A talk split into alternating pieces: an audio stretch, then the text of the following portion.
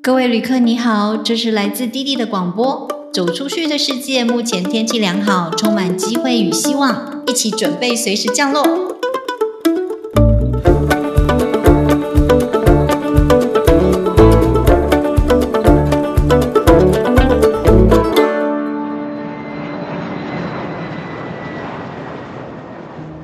嘿，大家好，我是滴滴，这里是滴滴和那些走出去的人 Podcast。我们会在这里跟你分享不同人走出去的故事，走出去读书，走出去创业，走出去旅行，走出去转换新环境。走出去其实没有那么难，所以我们要来听听这些走出去的人是怎么说的，怎么做到的。那今天我邀请到的是 Jasmine 贾思明。他是一位数位游牧民族，也是一位 podcaster。因为现在数位无国界的科技，让他可以边旅行边工作，在每一个国家都可以待上一阵子，真正的生活，而不是一两周。那今天我们就来聊聊他是怎么当一位数位游牧民族的。那我们欢迎 Jasmine。嗨嗨嗨，各位听众朋友，大家好，我是 Jasmine。那真的谢谢弟弟刚刚的开场，对我就是一个数位游牧民族，然后也是一个 podcaster。我的节目名称叫做贾思敏游牧生活，我会分享旅行的故事。然后同时我也是一个在培训完全没有教学经验的人，数位游牧开始当线上华语老师的一个导师教练。你的数位游牧民族是怎么样执行的？这对我们观众来说可能很抽象。第一次听到这个名词的时候，我想说。那要怎么赚钱？那要怎么工作？什么是数位游牧民族？哦，呃，其实数位游牧民族，我都会把它解释成是一群只要有在网络的地方就可以工作，就是他们只要网络稳定，有一台笔电，然后逐 WiFi 而居的一群人，他们会四处的移动啊，在不同的城市生活。那我就会把这些人定义为数位游牧民族。逐 WiFi 而居，太有趣了。对啊，我们以前那个国中还是地还是高中地理课本，不是都说那个游牧民族是逐水草而居吗？对对，要把牛啊羊啊赶到有水草的地方。那我们就是哪里有 WiFi，哪里有便宜的物价，我们就会移动到那些地方。那我现在问一下，那些现在有羊有牛的地方，应该都也有 WiFi 了吧？这是个非常好的问题。我之前有一个学生有跟我聊过，说他的一个线上华语老师是蒙古人，然后我就问他说：“那那边网络好吗？” 他就跟我摇头说：“不太好，老师常常上课上到一半会消失，这样。”所以我就觉得，呃，那我我还是就是不要在数位游牧期间去蒙古好了，可能要真的完全没有工作的时候才要去蒙古去放空，这样。对对对对。所以，那当初为什么 Jasmine 会决定要当一位数位游牧民族呢？是有什么样的契机吗？哦，一样是在一片大草原的时候，诶那个时候我是在青海湖环湖一个人旅行，用尽各种方法租到摩托车，因为青海湖那边其实比较多人是在骑单车环湖，但是我就觉得天哪，我我不是那种很想要挑战自己的人，我觉得我体力很差，所以我就。想方设法的租到一台摩托车，那在一个人在那个骑青海湖的时候，真的是你看到那个很广阔、无边无际的大草原，然后天空非常非常蓝，很漂亮，就觉得说天哪，我好幸运可以来到这个地方。可是为什么我一年当中有三百六十五天，我却只有在我的假期的期间可以来到旅行，可以体验到这种这么快乐的生活呢？所以我就真的很想要一直旅行，就三百六十五天，我不是应该要旅行个三百天吗？就决定了我要开始当数位游牧民族。所以你决定就做了吗？还是这中间有没有什么过程，或者是对担心纠结啊？这中间当然会隔非常久啊，就是我想，呃，如果说你是有想要做自媒体啊，或者说做 podcaster、做 YouTuber 的人，可能也都会想很久。就当这个想法进入到你脑袋中的时候，你只是会先觉得说，哦，这个工作好令人向往哦，这件事情好完美哦，但是我到底可以怎么做呢？我也还不确定。然后再来，你可能就开始去找资料啊，说游牧民族的收入多少啊？说游牧民族要去哪里旅行啊？说游牧民族签证怎么办呢？你就会开始去在网络上做很多的这些资料。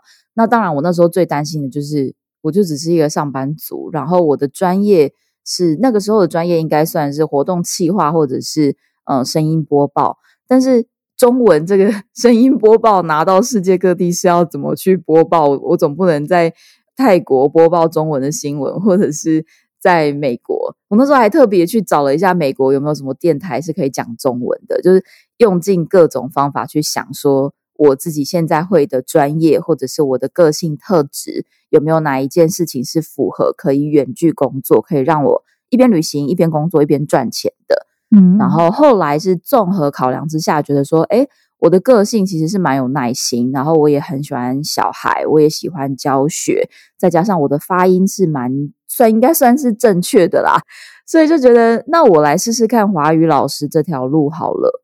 嗯，所以我就开始去。学习要怎么成为一个华语老师？第一次听到数位游牧民族，还是因为你去找答案，你才知道有这样子的方式啊？我其实有一点忘记当初到底是什么方法，但我记得我那时候，因为我本来在电台工作，所以那时候其实蛮常接收各种。就是最新的杂志媒体的资讯，那再加上我那时候关注到一个，他算是旅行布洛克吧。一开始他会写一些旅游的文章，后来他就开始在跟大家分享他是怎么样办到都没有在工作，也一直旅行。基本上就是他已经财务自由了，所以他等于是呃很努力的赚钱，然后很努力的存钱，所以跟他先生一起达到财务自由。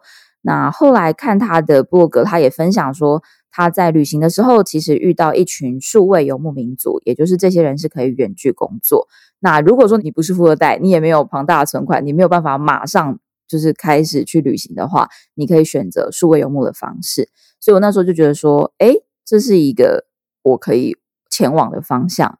你找到了，就是哎，好像华语老师这个角色可以让你去做到数位游牧民族。那时候其实“数位游牧民族”这个词并没有出现在中文的 Google 上面。就是你那时候在 Google 上面搜寻“数位游牧”或者“数位游牧民族”，没有什么资料，什么资料都没有。所以你是先锋哎，对我就先搜寻的英文，然后我发现英文的资讯很多，蛮多人已经开始在写这方面的资料，什么五十种成为 digital nomad 的方法，甚至有人说什么在赌场工作啊，玩就是这一些也都可以，就真的方法超多了。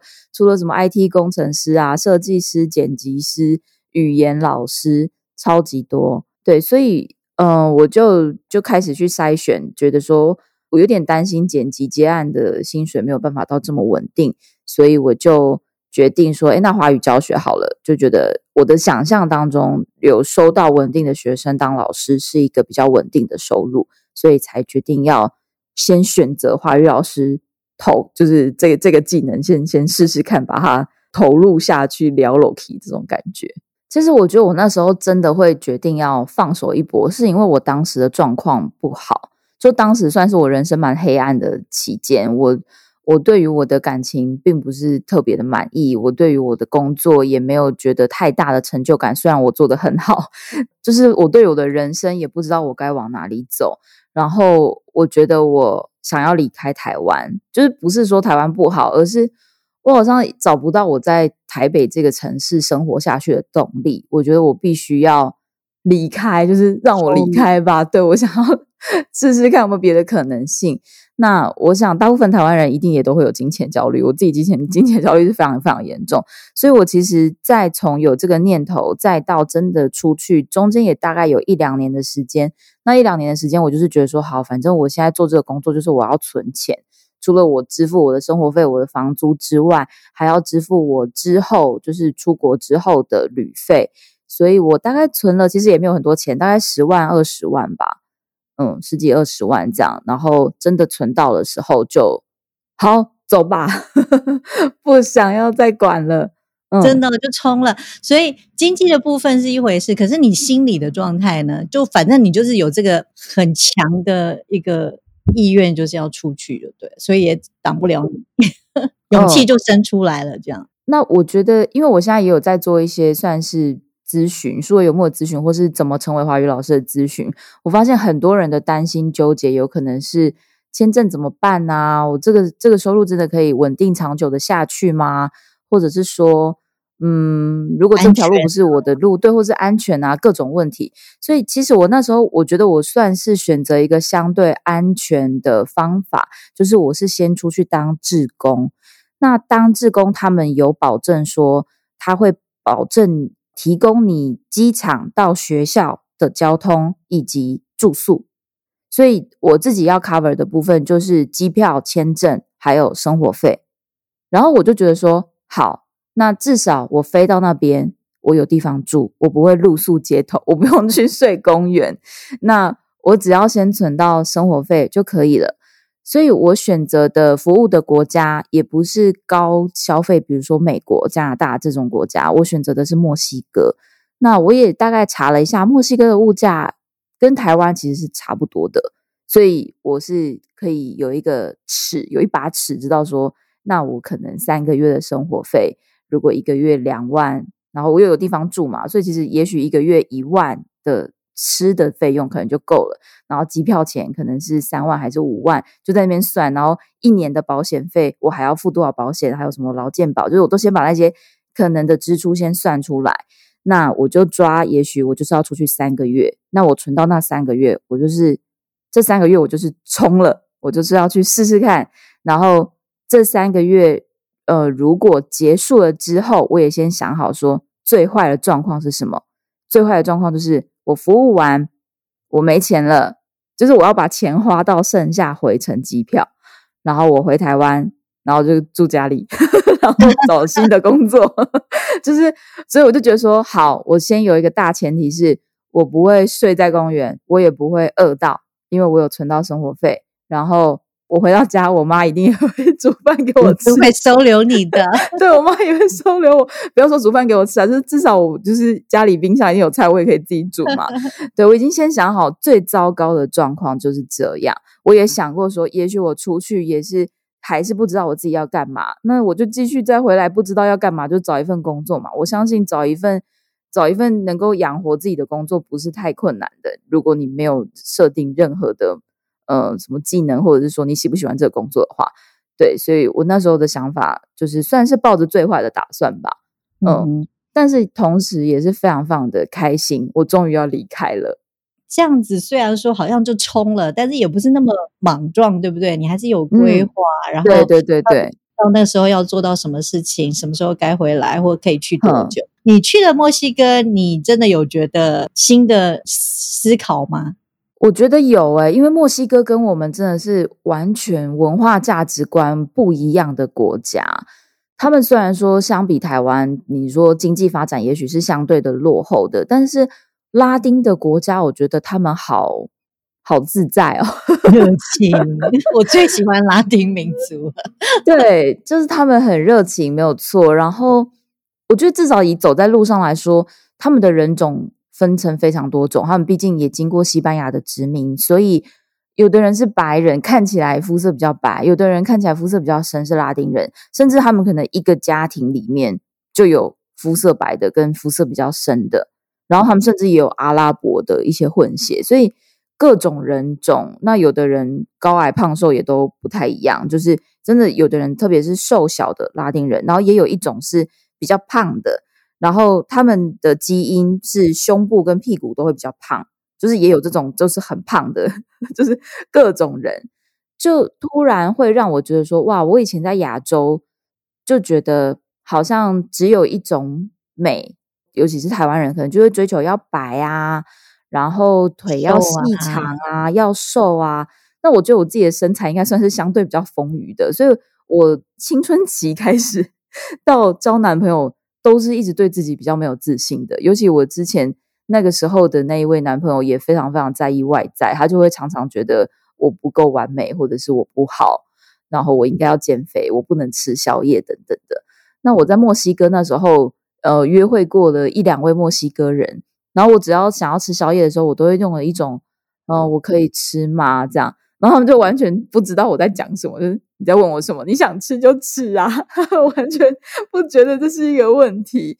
而且他们那时候就是很认真的跟我说，就是我不在意你吃，重点是你开不开心，重点是你想不想吃，你想吃就吃，你不想吃就不要吃，你想减肥你就减肥，你不想减肥就不要减肥。就这里面完全没有任何一点 judge 的，就是批判的存在，完全是为了我好，为了我这个我个人。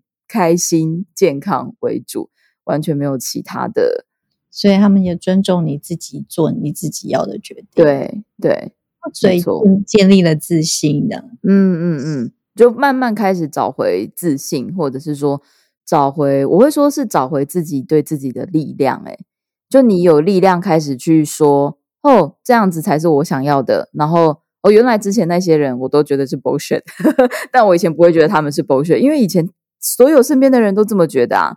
所以你好像没有自己的声音，你没有自己的想法，你觉得别人想法是对的，然后你不敢提出，或者你也没有想过有别的可能性。我很喜欢你之前跟 Kino 的一个对谈里面，就是可以具体的说出那个旅行可以帮助我们做自己的描述。因为我其实也常常去去旅行，我也带学生去旅行，可是学生，嗯，他们都说他们回来有改变，可是我说不出那么精准的说明，是说改变到底是什么。我觉得一个人旅行很重要，因为当你没有跟团，没有跟任何的朋友，就只有你一个人的时候，你必须要那一整天在旅行的不不止那一整天，就是每一天你都要替自己做决定。那这个决定真的是小决定，可能是我等一下要吃什么，或者是说我起来以后。就是我常常觉得，我如果是只要跟朋友那些，我就会起来以后我就有一个压力。我们今天已经有时间的 schedule 了，我可能几点就要完成什么事情。我甚至如果我想要大便，我都觉得我是不是要等到 下一个点的时候再去大便。就是你会有很多呃状况，你要去呃算是妥协嘛，或者是说去配合。但是你如果一个人旅行的时候，你突然有什么生理需求，当然是先去完满足你自己的 生理需求啊，或者是说你其实没有那么饿，你根本没有那么想要吃东西，你你不用吃没有关系。然后你自己一个人要走去一个呃吃火锅的餐厅，然后你想要去试试看一个人吃火锅是什么感觉，去承接大家的眼光，还是说你只是想要吃个路边摊买一个烧饼都可以，完全没有人会 judge 你，完全没有人会说你怎么这样，甚至你只想要起来就继续躺着，就不要起床，然后你就一直躺躺到下午五点出去看夕阳。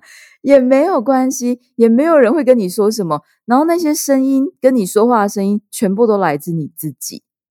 然后你就会那个时候才有意识到说，什么叫做自己做决定，什么叫做自己为自己负责，什么叫做自我对话。你在一个人旅行当中，所有的声音会一直一直出来。那也因为你在大量的跟自己相处的那个时间，可能你在。等飞机啊，你在等转机，你在等公车，还是说巴士坏掉？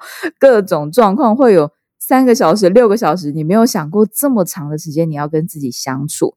那这种时候，我觉得也很容易冒出各种你对于当时你人生怀疑自己的问题，它会不断的冒出来。比如说，我人生到底要干嘛？我为什么把我自己放在这里？然后我下一步要做什么？然后就会有很多很多很多问题一直出来，一直出来，然后你就会又想要自己去回答。然后又觉得哦，好烦啊！我不想要去面对这个问题，可是我又不得不去不去面对，因为现在其实没有其他人，就只有你自己。你会突然的去懂得什么叫做天地之间只有我和你，那个你也是你自己，就是我和我自己这样。对，像你刚刚说的，你就开始思考了这么多问题，你会不会有卡住的时候？就是这个答案我也不知道啊，因为我的人生还没有走到那个阶段，我也没想到那那那会是什么状况。嗯。我觉得这个就很看机缘，就是说一定会有一些问题是你没有办法当下就理出的。然后其实我觉得也不用去追说我要怎么样去把这个答案找到，就我还蛮顺流的啦。对，就找不到就放下这样。找不到他可能没有办法做什么，你只能够先放着。其实他不是放下，他没有办法离开你，他只是放着，对，只是先放着，然后。也许你在路上又遇到谁，你就很自然的就跟他聊到说：“哎，你刚好最近在想什么事情？”也许他的几句话就哎瞬间帮你解开那个结，也是有可能的。我记得我那时候在中国旅行的时候，我有跟他讲说，我一直放不下我的那个前男友，然后，然后我过得很痛苦，我很难受。那个巴西人就直接跟我说：“那你为什么不离开？离开什么？你很难受。”离开一段你不喜欢的感情，你觉得很痛苦的感情，然后我就跟他说：“可是我很爱他，我很喜欢他，我放不下，我离不开啊。”但是他那时候就是一个超级简单的一句话：“Why don't you leave？” 然后，然后我就觉得我怎么没有想过 leave 这个选择，对不对？对，应该是说我总是觉得我离不开，我的想法都一直卡在我离不开，但我没有想过我就直接走开。对，就很常会有类似像这样，就是一句话就，诶，我怎么好像没有过这个这个这个想法？就是之前一直被卡在一些很限制型的思维里面。当局者迷啊，或者是说你会一边走，然后一边跟人家分享说：“哦，我现在也不知道啊，我想当华语老师看看啊，我也不知道这能不能赚钱。”然后背包客栈认识的一些其他的旅伴，他们就会说：“很好啊，你已经有一个想法了，所以表示你已经在路上了。你我相信你会继续往这条路走，然后你就会慢慢就是 figure out 你到底要接下来会怎么样。”那我其实当下还是非常非常怀疑的，毕竟我那时候只是去墨西哥当志工。嗯哼，我觉得这这能赚钱吗？这个有可能吗？呃，我不知道。Digital nomad 当多久啦？呃，没有到十年，因为我真的有这个想法开始，可能是二零一六年左右。但是我真的到墨西哥当志工是一八年，然后我在那边后来也成为正式的华语老师。就我其实是不敢离开，我还是一直很害怕，我还是不敢离开一一份稳定的工作。就我还是就是在墨西哥当，等于是异国工作啦，异国工作快要一年多，在墨西哥前前后后加起来快要两年的时间。然后到二零二零，我才终于决定我要真的完全就是在线上，然后我才自己开始在线上接家教、接华语的学生。对，所以我应该算是真正的数位游牧是从二零二零开始，但是我二零一八就开始在异国生活。哦，酝酿是二零一六，所以也走了一段路这样子。嗯嗯嗯嗯嗯。那你去了这么多国家，这么丰富的旅行及经验。你是去生活，对不对？你不是像我们说哦，只去个一个两个礼拜这样子。嗯嗯嗯。我们比如说，我们假装我们去巴厘岛好了，那你可能会说哦，我这次有七天在巴厘岛，然后我第一天安排行程可能在乌布啊，要冲浪啊；第二天要去潜水啊；第三天要去梯田啊。你可能会这样安排七天满满的行程，或者也许其中一天是按摩放松。那数位游牧的时候，就是我们到那个城市，但是我们待一个月或是两个月，基本上就是他签证多久我就待多久。然后呢，一到五我就工作，但是六日呢就去刚刚大家所说的排的那些地方。比如六日我就去梯田，第一个周末我就去梯田，第二个周末我就去潜水，第三个周末我就去哪里。所以我在一到五的时候白天就工作，可是我在比如说吃饭时间啊，或者是下班时间，我就可以跟当地人有一个比较近距离的接触。我可以知道哦，当地人的生活圈可能是在哪一区，那哪一区可能就是比较多数位游牧民族会住的地方。我如果想要吃。比较当地印尼的小吃，然后我可以去有这种探索 explore 去看看，哎，他们当地都吃什么啊？就是观光客的餐厅可能是哪一种，然后当地的小吃路边摊十块的面是哪一种，然后吃起来怎么样？所以这个感觉会是让我觉得我更可以融入当地，然后不是一个百分之百观光客，把所有的景点跟完美餐厅踩完以后就离开，这是跟以前的旅行方式是完全完全不一样的。那你觉得我们需要很外向吗？因为我们其实呃，比如说我要跟当地人交朋友，有时候很害羞，哎，这怎么开始啊？嗯，我觉得我不算是一个，应该说我是都可以，但我并不是一个百分之百外向的人。我其实有一些测验啊，什么内向者啊、高敏感啊，我都有，我分数都很高。所以内向的人是吗？我是内向高敏哦，应该是说。嗯，我会让这些发生的很自然。如果我当下的心情是我不想要跟太多人聊天，我不想要有太多的 social 社交的话，我就会选择比较安静的，在我自己的呃住宿的地方，或者是我在 co-working space 也不会跟人有太多的眼神交流，我就好好的工作。但是我们人真的是需要。人 就是没有人是一个孤岛，其实你会有一个社交的需求。那如果有这个需求的时候，我可能就会比较把我这个想要社交的部分打开，然后我可能就会去参加一些 event，那我就会去认识一些新朋友。而如果说是在旅行当中去，比如说在餐厅吃饭，然后你要跟当地朋友聊天，我觉得那个通常会是出自于我一个真的好奇，比如说巴厘岛的路上啊。他们很常会有，嗯，就是折的很漂亮的花或者是草，然后那个应该是他们拿来拜拜用的，然后每天早上都有用叶子，其实折的很很漂亮，你可以有点不知道怎么形容，就是用叶子折的很漂亮，很像折成一个盘子，那盘子中间也会放一些不同颜色的花，很漂亮，对，然后每天路上都有，很像。我们台湾路上有的可能是红包袋，但是他们路上有的就是呃对，然后就不知道那是什么，所以会是出自于这样子的好奇心。如果刚好你在吃饭，然后旁边有一个印尼人，而刚好他英文也不错，那就觉得哎有机会了，我可以满足一下我的这个好奇心，可以问他说，那那些。就是在地上的这些用意是什么？我可以踩它吗？还是说，我还是说我一定要绕过去？因为真的太多了，我都很怕会踩到，都会觉得尽量要就是不要踩到它。对，就像是这种，其实你会很自然对当地的文化、当地的美食、当地的各种有疑问、有问题。那我常常会是在这种状况去跟当地人聊天，去了解他们。所以对我来说，并不是说我想要。跟他们交朋友，然后有一个很明确的意图，想要去 social，但是但是是一个很自然的交流，没有刻意啦，就是顺顺着自己的心流，对，想问什么就问什么。嗯嗯嗯嗯。那你这样去了这么多地方，有没有发现未来的生活趋势或国际化的人们是怎么生活的？像现在数位这么方便，对，你觉得未来的趋势是大家？越来越多人会做这件事吗？这个我是非常非常肯定的，尤其因为疫情真的是推波助澜，帮助这位这一波数位游牧更茁壮成长。如果说你的工作性质是其实是有机会可以远距工作的，我所听到，比如说像是 Google 或者是一些大公司，他们开始会有一些比较好的算是福利，比如说他们还是希望你进办公室，但是他给你。一年当中有两个月是可以远距工作，所以你可以自己去安排，说我这一年当中可能哪两个月我要远距工作，那也许你就会再搭配你那一个月的年假，就国外他们大部分年假可能会达达到一个月，他可能会把那三个月安排在一起，所以他就可以有一年当中有三个月的时间在他想要生活的国家，对，那。再来是也越来越多是可以远距工作，就是说是他是新创公司，他就比较有这个机会，可以比较有这个开放的 心胸，可以让员工去远距工作。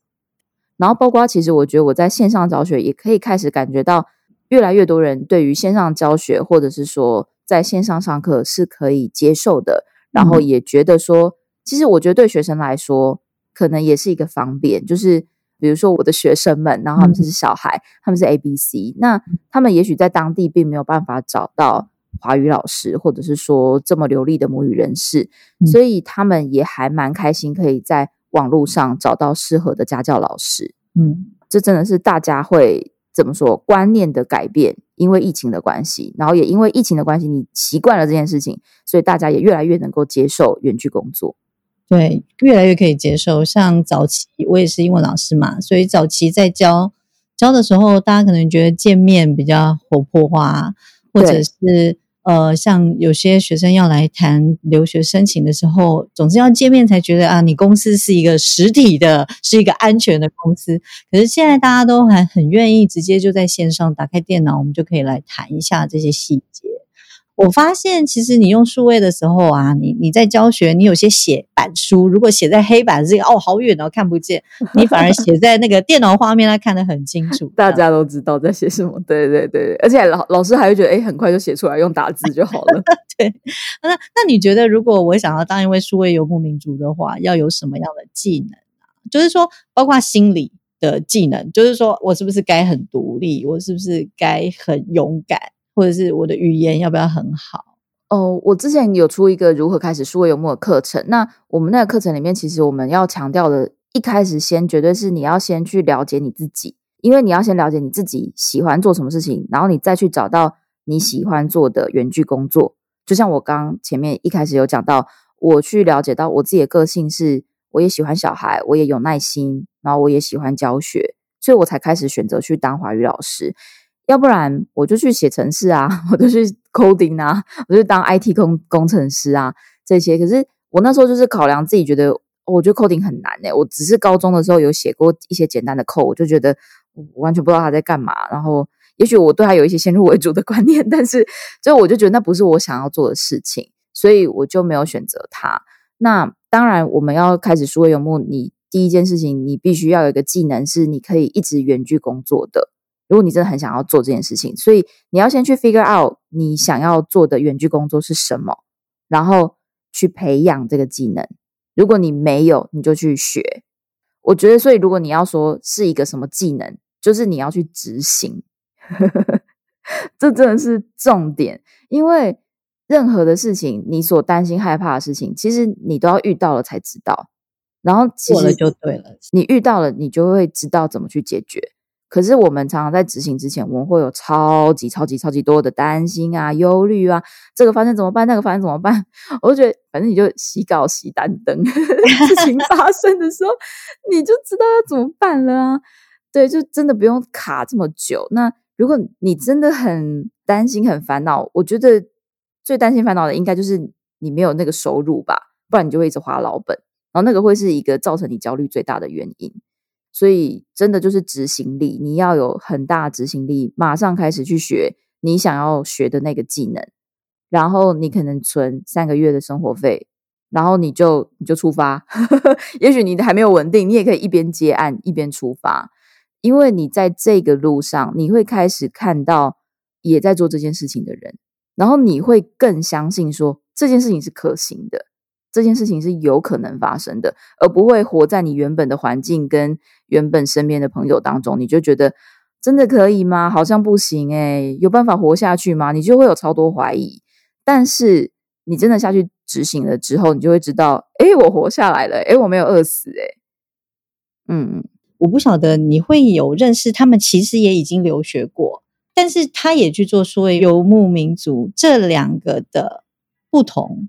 我咨询到的经验，很多人会想要开始数位游牧，就是因为他们曾经出国留学过、出国交换过、出国打工度假过，但是他们回来台湾以后，他们就觉得我现在只能够在台湾找一份工作，要不然我的收入怎么来？对，对，所以他们最卡的，我觉得其实是这个点，他们是想要出去的，还是想出去，还是想出去，可是没有收入。没有稳定的收入来源，所以不敢再出去。对，所以我大部分学员他们就是就等于就开始学怎么教华语这个技能。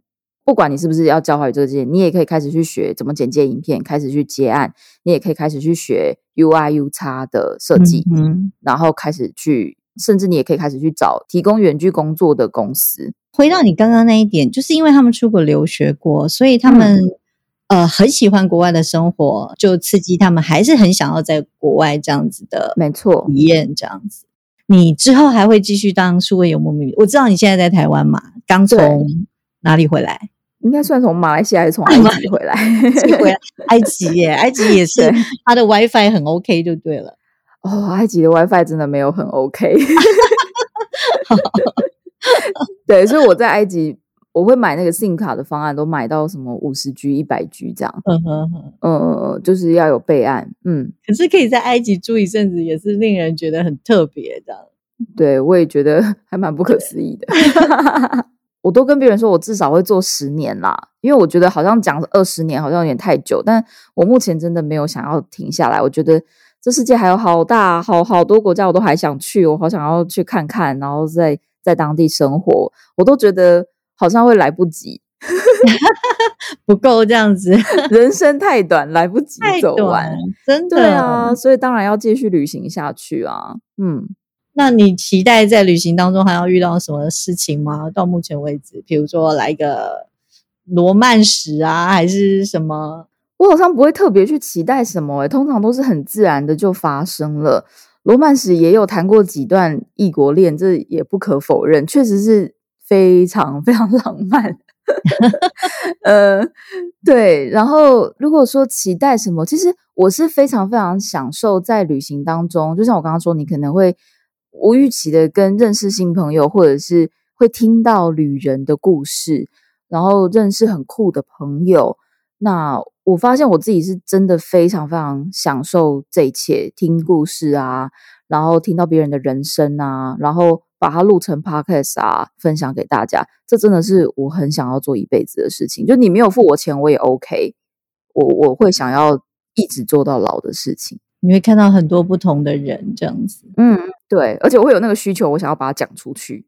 好，那我应该要来多多听你的 podcast，然后请各位听众也多多听你的 podcast，我会把它放在我的链接上面。好啊，好啊，欢迎大家去听希望持续。持续听到你有不同的分享。嗯嗯嗯嗯，好啊，那我们就谢谢 Jasmine，就聊到这吧，弟，谢谢，拜拜，拜拜。